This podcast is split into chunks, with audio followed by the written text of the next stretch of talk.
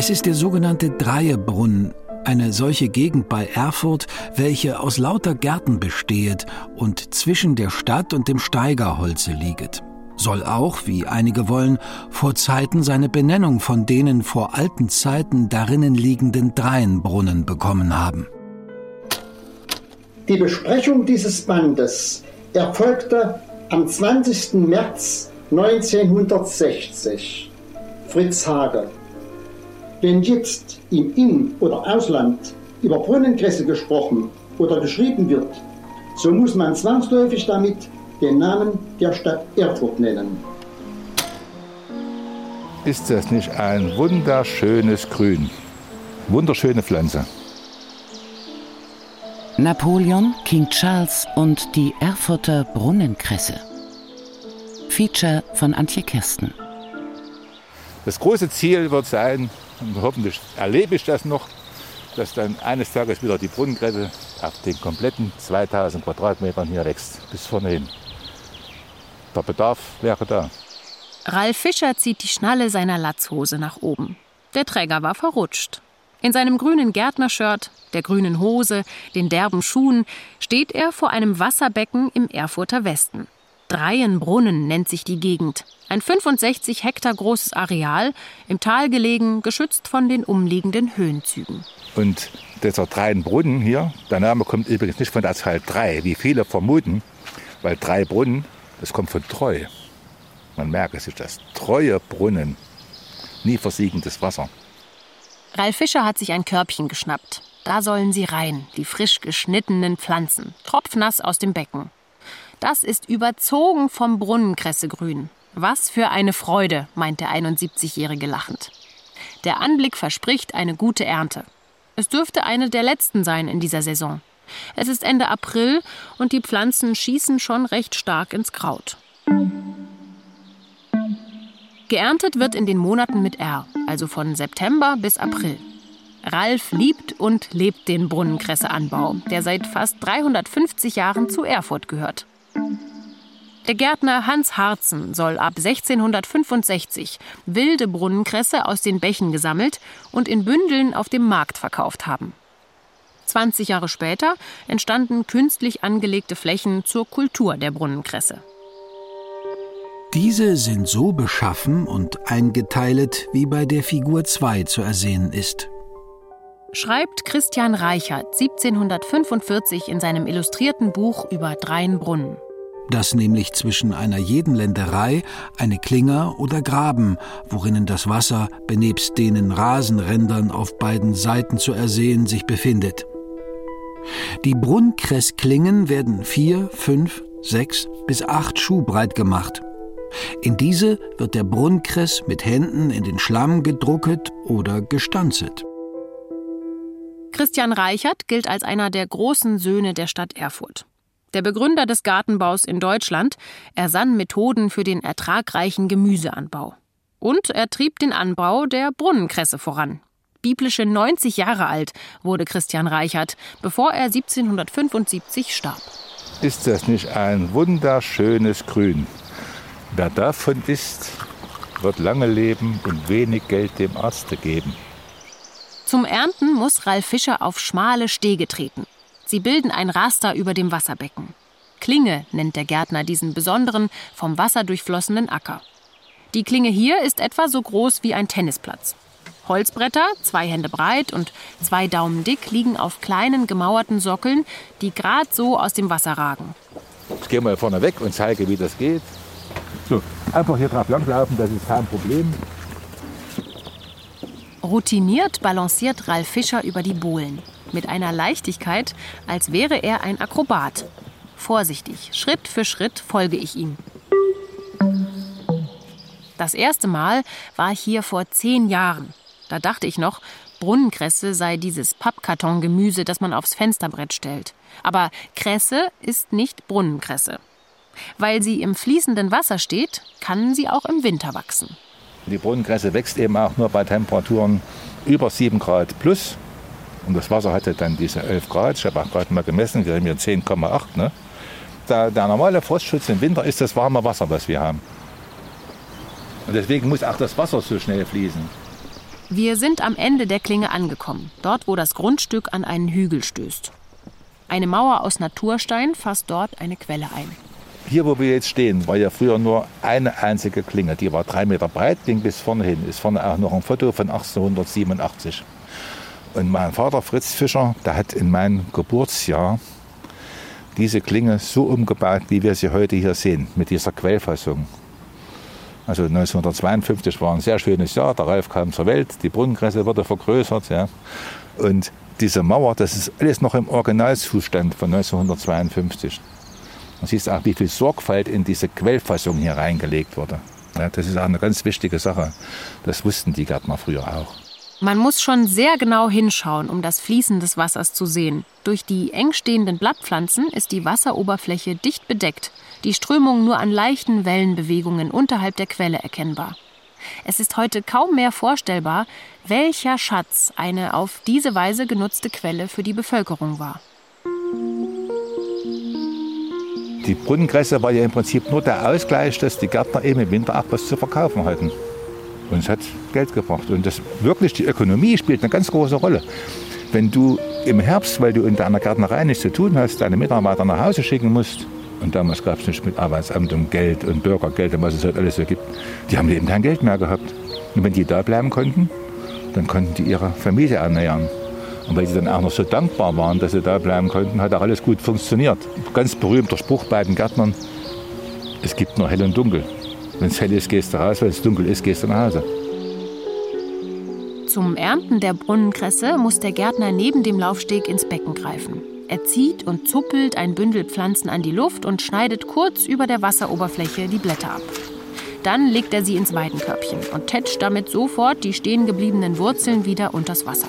Später werden dann die Pflanzen nochmal mit einem sogenannten Schwellbrett unter Wasser gedrückt. Das sieht aus wie eine Hake aus Holz, nur ohne Zinken. Und durch dieses Eindrücken, dieses Einschwellen oder Schwelgen, für auch immer dazu, weil es liebevoll geschehen soll, dann schwimmen auch gleich diese Blätter, die beim Schneiden drin liegen geblieben sind, langsam nach unten mit weg. Und deswegen wird immer von der Quelle zum Abfluss hin gearbeitet. Siehst du, wie die Blätter wegschwimmen? Und was die für eine Geschwindigkeit drauf haben. Weil das sieht man sonst nicht, wenn man hier ist, wie viel Wasser da durchgeht. Und wir haben zurzeit ungefähr um die 60 Liter Wasser pro Sekunde, die durch diese Klinge durchfließen. Es war 1913, so erzählt Ralf Fischer, als die treuen Quellen des Drei-Brunnen-Gebietes angebohrt wurden. Die schnell wachsende Stadt Erfurt brauchte Trinkwasser. Erstmals war die sensible Gartenkultur gefährdet, weil immer mal wieder die Wasserversorgung zusammenbrach. Solche Details kennt der Gärtner, weil er zugleich auch ein passionierter Sammler ist. Das älteste, was ich habe, ist ein Buch von Christian Reichert von 1745 über diesen Dreinbrunnen, über die Brunnenkresse. Und ich darf berichten, wenn ich es auch noch nicht in der Hand habe, ich habe auch noch einen Freund in Möbelsburg draußen und der hat mich gestern früh angerufen, er hätte im Internet ein Buch gesehen von Christian Reichert wieder, was ich noch nicht habe. Ich sage, kauf's. Ich möchte es gerne haben.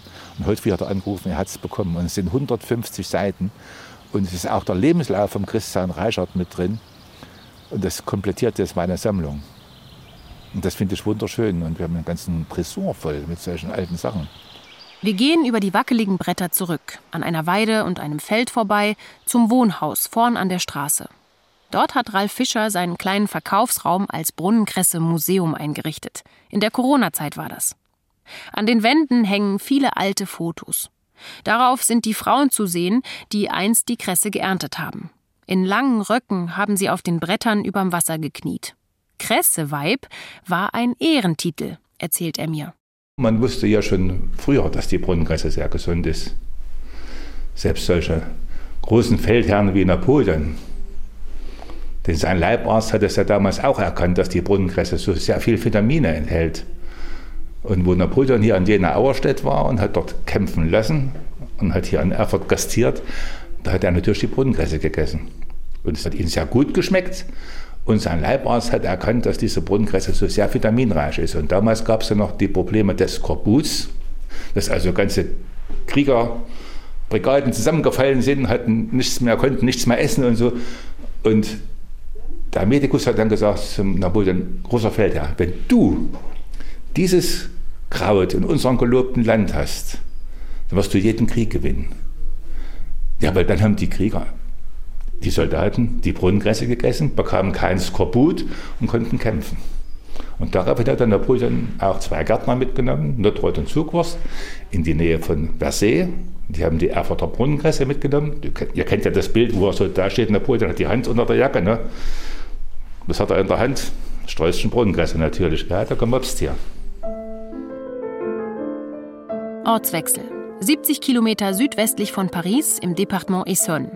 In der Gemeinde Méréville arbeitet eine der größten Brunnenkressereien Frankreichs. Satte grüne Felder.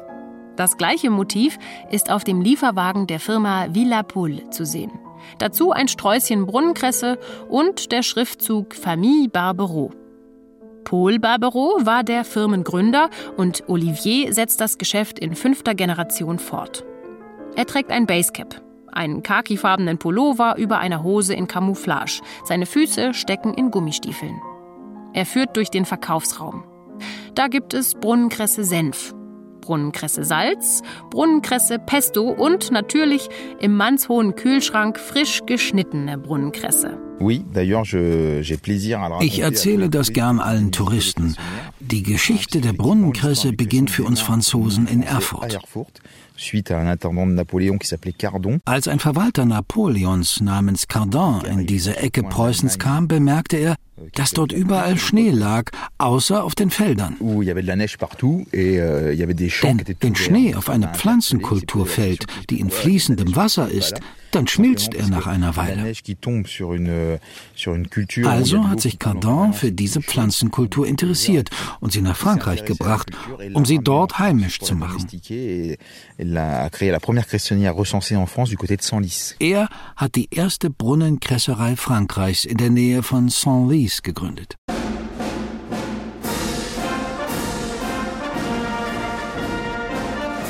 Joseph-Marie-Etienne Cardon war Schatzmeister der Militärhospitäler. Im kalten Winter 1809-1810 soll er die kriegswichtige Bedeutung der Brunnenkresse erkannt haben. Die Gärtner Nottrott aus Erfurt und Zugwurst aus Fieselbach gingen auf Napoleons Geheiß nach Frankreich. Eine Generation später gab es in ihrer neuen Heimat bereits 50 Cressonnières, die von 300 Gärtnereien bewirtschaftet wurden.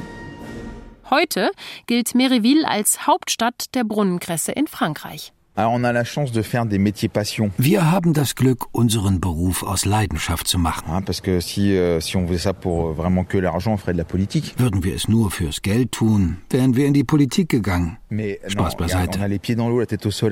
Hier haben wir unsere Füße im Wasser und den Kopf in der Sonne.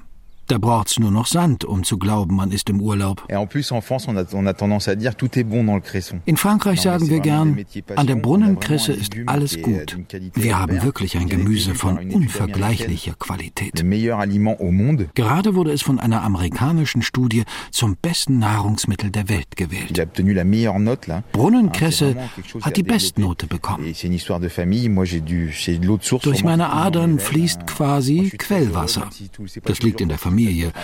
Ich bin sehr glücklich, auch wenn es nicht immer einfach ist, weil wir ständig draußen arbeiten. Aber wir haben wirklich einen tollen Beruf. Der Anbau dieses ganz speziellen Gemüses, so erzählt Olivier Barbereau, sei ziemlich archaisch geblieben. Ringsum habe sich die Landwirtschaft industrialisiert. Sein Betrieb sei aber noch immer eher eine Manufaktur. Euh, Brunnenkresse wird immer noch per Hand geerntet. Man muss je nach Stiellänge und Blattgröße aussortieren, unschöne Blätter wegwerfen. Das kann man schlecht automatisieren. Außerdem sind wir in ganz Frankreich nur 60 Produzenten. Kein Hersteller interessiert das für uns, eine Erntemaschine zu bauen. Barbero zeigt seine Maschine. Es ist der gleiche Holzrechen, der auch in Erfurt die Kresse unter Wasser drückt. Er hat sogar seinen deutschen Namen behalten. Schwell nennen sie das Werkzeug hier. Olivier war schon einmal bei den Fischers in Erfurt, zusammen mit seinem Vater. 1990 war das, da war er noch ein Kind. An die alten Bande würde er gern wieder anknüpfen. Mais euh. Die Idee hämmert mir schon lange im Kopf herum. De, d'essayer de créer des liens forts avec Erfurt, euh, notamment pour l'histoire. Warum nicht versuchen, wieder starke Bande zu Erfurt zu knüpfen? Eben wegen der gemeinsamen Geschichte. Warum nicht eine Partnerschaft aufbauen zwischen Méréville und Erfurt, die ja die Hochburgen des Kresseanbaus in Europa sind? Sein Vater, sagt Olivier Barbereau, ist bereits dabei, für einen Ausflug nach Erfurt den Wohnwagenstart klarzumachen. Und die Fischers halten schon den Stellplatz bereit. Olivier Barbereau hört mit Freuden, dass in Erfurt die Tradition wieder auflebt. Und auch in Frankreich gibt es eine kleine Renaissance. Et euh, depuis une dizaine d'années, on a une recrudescence d'installations. Des gens, notamment en reconversion professionnelle, qui vont remettre, réouvrir des cressonnières qui ont été abandonnées. Seit ungefähr zehn Jahren gibt es wieder mehr Menschen, die sich umschulen lassen und aufgegebene Kressereien wiederbeleben. Puisqu'on a vraiment un légume qui répond aux attentes de, du moment et aux, aux, notamment aux enjeux environnementaux. Weil wir hier wirklich ein Gemüse haben, das den aktuellen Erwartungen entspricht, vor allem was Umweltfragen und Regionalität betrifft. Anbau für den direkten Verzehr. Und das ohne Pestizide. Genau diese Qualitäten machen die Brunnenkresse bei den Verbrauchern immer beliebter. Die Studie, von der Olivier Barbereau sprach, stammt von der William Patterson University in den Vereinigten Staaten.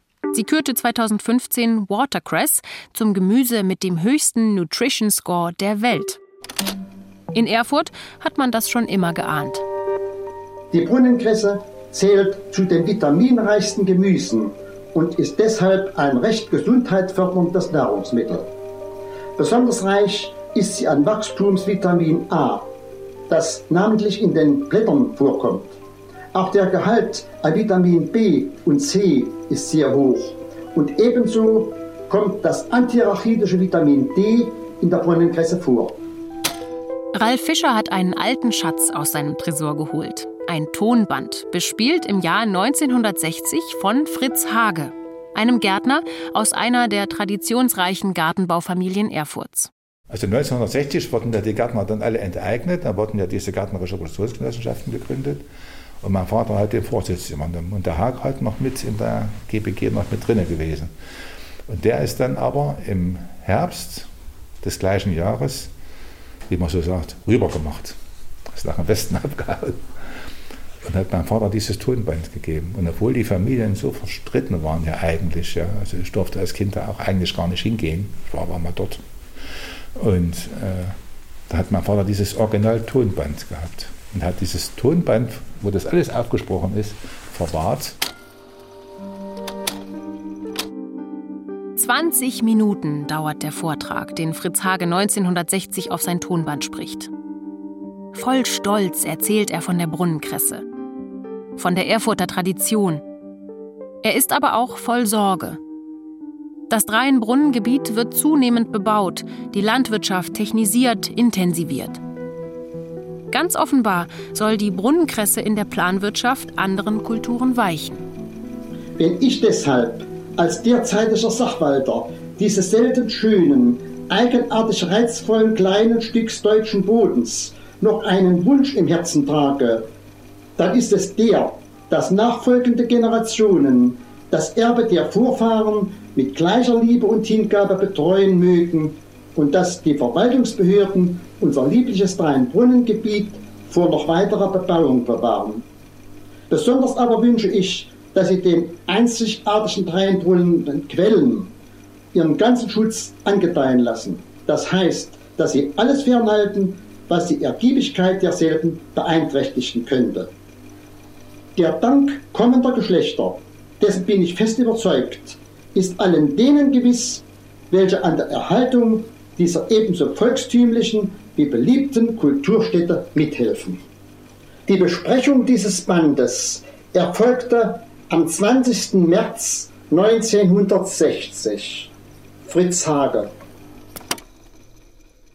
1962, so hat es Ralf Fischer herausgefunden, produzierte die Gärtnerische Produktionsgenossenschaft 44 Tonnen Brunnenkresse. Doch dann kam, was Fritz Hage befürchtet hatte. Die Wasserschüttung der Quellen ging zurück, es kam zu Ernteausfällen. Ralf Fischers Vater hörte 1974 aus gesundheitlichen Gründen im Betrieb auf. Zwei Jahre später wurde der Anbau von Brunnenkresse eingestellt. Die Klingen wurden größtenteils zugeschüttet, jetzt wuchs hier Blumenkohl und anderes Gemüse. Ralf Fischer machte in der DDR eine Lehre zum Elektroinstallateur, nach dem Fall der Mauer hat er Autos verkauft. Und die Familie bekam ihre Grundstücke aus der Genossenschaft zurück. Ich habe dann mal eines Tages die Idee gehabt und bin da hinten lang gelaufen und habe dann gesehen, dass da in einer kleinen Ecke, sieht man auf dem Bild da oben, noch Brunnenkresse wächst. Siehst du da auf dem linken Bild, das kleine Stückchen, das ist vielleicht ein Quadratmeter. Das war die Brunnenkresse, die überlebt hatte. Dann habe ich mich da hinten hingestellt und habe angefangen, Kühlschrank, Autoreifen, Holz, Folie, Steine, alles erstmal so ein bisschen zur Seite gepackt. Und nach so ungefähr zwei Stunden stand auf einmal meine Mutti, die auf dem rechten Bild ist, stillschweigend hinter mir und hat einfach auch mit aufgeräumt. Hat überhaupt nichts gesagt, hat einfach mit aufgeräumt. Und da habe ich dann so gedacht, hm, irgendwie liegt ihr das ja auch sehr am Herzen. Und da haben wir noch anderthalb Stunden, zwei Stunden da hinten zugebracht. Und dann sagte sie, ich muss jetzt vor, der Vati weiß nicht, wo wir sind. Da sind wir zusammen vor und da habe ich sie dann im Arm genommen und habe gesagt, ich glaube, ich möchte wieder mit der Brunnenkresse was machen. Ich möchte wieder anfangen, ich möchte die Brunnenkresse aufbauen. Und dann kam, aber du musst deinen Vater fragen. Ich der Chef, ne? ne? Da sind wir dann hier vor, da stand mein Vater hier an der Gartentür drinnen, die Arme so in der Hüfte. Da wusste ich, oh, das wird eine enge Geschichte jetzt. Ja. Und die Mutter gleich, wir waren in der Klinge hinten gewesen und dein Sohn will dich mal was fragen. Das kam wie aus der Pistole geschossen. Da musste ich es natürlich dann sagen, ja, ich sage, na, Vati, möchte gerne mit der Brunnenkasse wieder was da hinten in Gang setzen. Und da ging er so in sich und für mich war es, als wenn eine lange, lange, lange Zeit vergeht. Und dann kam das aus ihm so raus, guckt er mich so an und sagt, okay, mach das. Aber eins sage ich dir gleich, das macht viel, viel Arbeit. Und da hat er wohl auch recht gehabt. So begann der Brunnenkresseanbau in den 1990er Jahren in Erfurt wieder. Und inzwischen kann sich Ralf Fischer darüber freuen, wie sein Engagement gewürdigt wird. 2018 nimmt die Slow Food Stiftung für Biodiversität die Brunnenkresse in ihre sogenannte Arche des guten Geschmacks auf. Ein Verzeichnis besonders schützenswerter Lebensmittel. 2022 ist der Brunnenkresseanbau in die Thüringer Liste des immateriellen Kulturerbes aufgenommen worden. Und 2023 kam ein sehr spezieller Anruf. Am Telefon das Bundespräsidialamt, der Koch. Ralf Fischer fühlte sich veralbert und stieg auf den Scherz ein. Ja, ich sage, ich bin der Brunnenkresse-Papst. Da sagt er, ich meine es ernst, sage ich auch. War richtig lustig gewesen.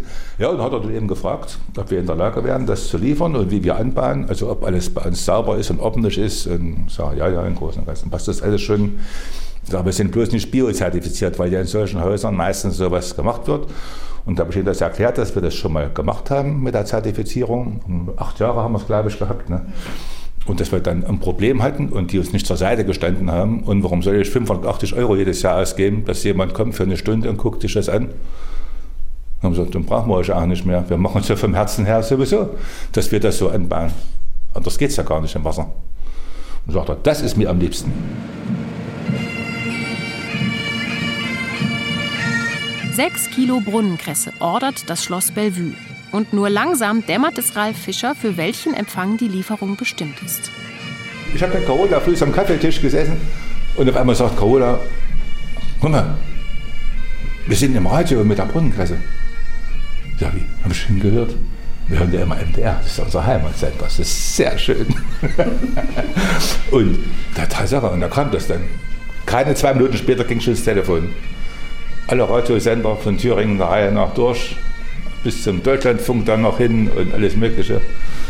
Und naja, dann war es geklärt. Fischers Brunnenkresse wird Teil des Festbanketts anlässlich des ersten Auslandsbesuches von König Charles III. Man serviert dem für seine Affinität zu Slowfood und Ökolandbau bekannten König im Berliner Schloss Bellevue gebeizten Karpfen mit Brunnenkresse. Wie es seiner Majestät gemundet hat, ist nicht bekannt.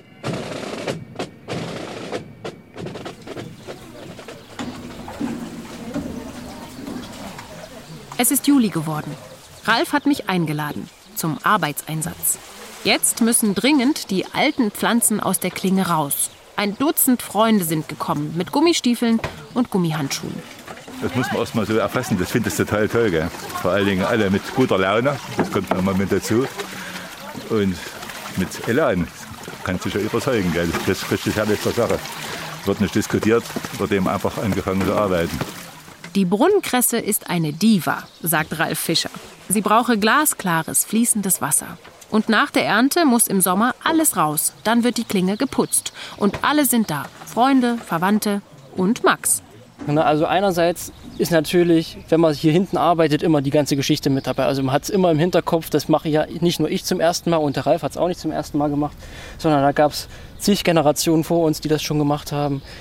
Und es ist auch immer schön, wenn die Leute oben vorbeikommen und fragen, was gemacht wird und man kann es ihnen erklären.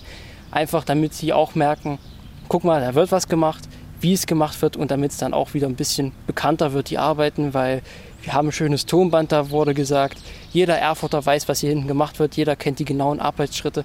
Ein bisschen verloren gegangen ist es über die Zeit, aber das kommt Gott sei Dank wieder. Die Sorge um die Betriebsnachfolge hat Ralf viele Jahre geplagt. Da gab es Studentinnen, die in Erfurt Gartenbau studierten und bei ihm ihr Praktikum gemacht haben. Begeistert waren sie. Aber einsteigen? Das wollte, konnte keine. Beim Arbeitseinsatz erlebt jeder, was für eine Plackerei das hier ist. Man sieht es auch, das äh, Wurzelwerk ist mittlerweile so dick geworden. Wenn man das jetzt nicht rausnehmen würde, dann wäre der Wasserdurchfluss auch gar nicht mehr so gewährleistet. Ja. Und dann ist der Wasserfluss nicht mehr da und dann haben wir auch keine schöne Brunnenkresse mehr. Und deswegen kommt das eben jedes Jahr raus und wird wieder neu gesetzt dann. Unsere Pflanzen stehen schon bei einem Gärtner vor drei Wochen schon ausgesät. Und die kommen dann nächste Woche dann, dann die Pflanzen reingesetzt, wenn alles schön sauber ist hier. Das ist dann der nächste Höhepunkt. Seit dem Arbeitseinsatz sind ein paar Wochen vergangen. Auf dem Hof stehen in langen Reihen die Plastiktöpfchen mit den kleinen neuen Kressesetzlingen. Sie müssen rein ins Wasser. Da muss jetzt vor allem Max ran. Mit seinen 20 Jahren kommt er noch locker auf die Knie.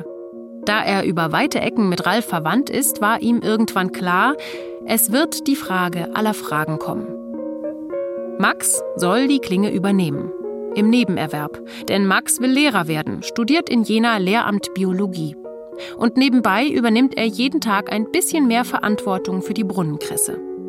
Ralf ist dabei, die Klinge, den Anbau, sein Lebenswerk an ihn zu übergeben. An sich war natürlich erstmal der Gedanke, oh Gott, oh Gott, was für eine Verantwortung.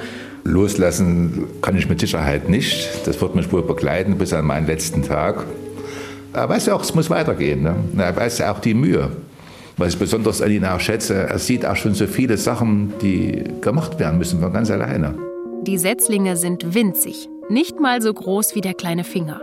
Auf einer so einer Palette sind übrigens 300 Stück drauf. Also der Max hat so eine Ausdrückvorrichtung und da können wir die dann da draufsetzen und können die mit den Wurzelballen rausnehmen. Max, du hast gar keine Gummistiefel an, du musst vielleicht in die Klinge heute rein. Oder? Ach, um Gottes Willen, da trete ich nicht rein. Wir haben es jetzt einmal schön gerade gemacht, Unkraut raus, die alten Pflanzen raus, jetzt ist das gerade. Und wenn ich da jetzt wieder reintrete, da entstehen ja Unebenheiten und da staut sich das Wasser wieder hin. Man läuft nicht drin herum. Dann werden sich die Wolken verfinstern und Johanna und Fritz, also meine Eltern, werden dann mit ihnen schimpfen, weil man läuft nicht drin herum. Max will das weiterführen, was hier seit mehr als drei Jahrhunderten eine Erfurter Spezialität ist. Und als Mensch des 21. Jahrhunderts ist er natürlich auch digital unterwegs.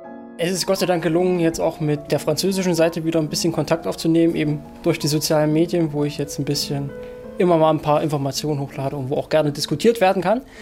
Und da kam eine Rückmeldung von den Franzosen, hier stimmt das, dass bei uns die Gärtner angekommen sind aus Erfurt. Also ich habe jetzt auch erst vor kurzem damit angefangen, eben damit wir auch ein bisschen präsenter sind in die Richtung. Social Media hin und her. Dennoch weiß auch Max, selbst im digitalen Zeitalter wird es Brunnenkresse aus dem 3D-Drucker nicht geben. Sie ist und bleibt ein Naturprodukt. Und eine Pflanze, die klares Wasser braucht und kühlen Verstand und den grünen Daumen sowieso.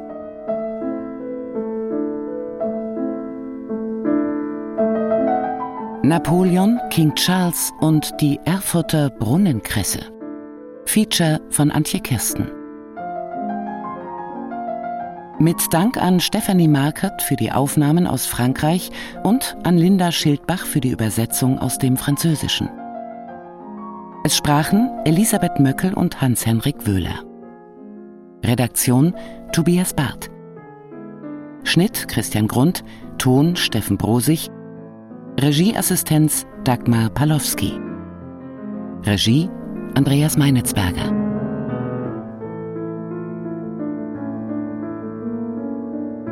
Produktion Mitteldeutscher Rundfunk 2023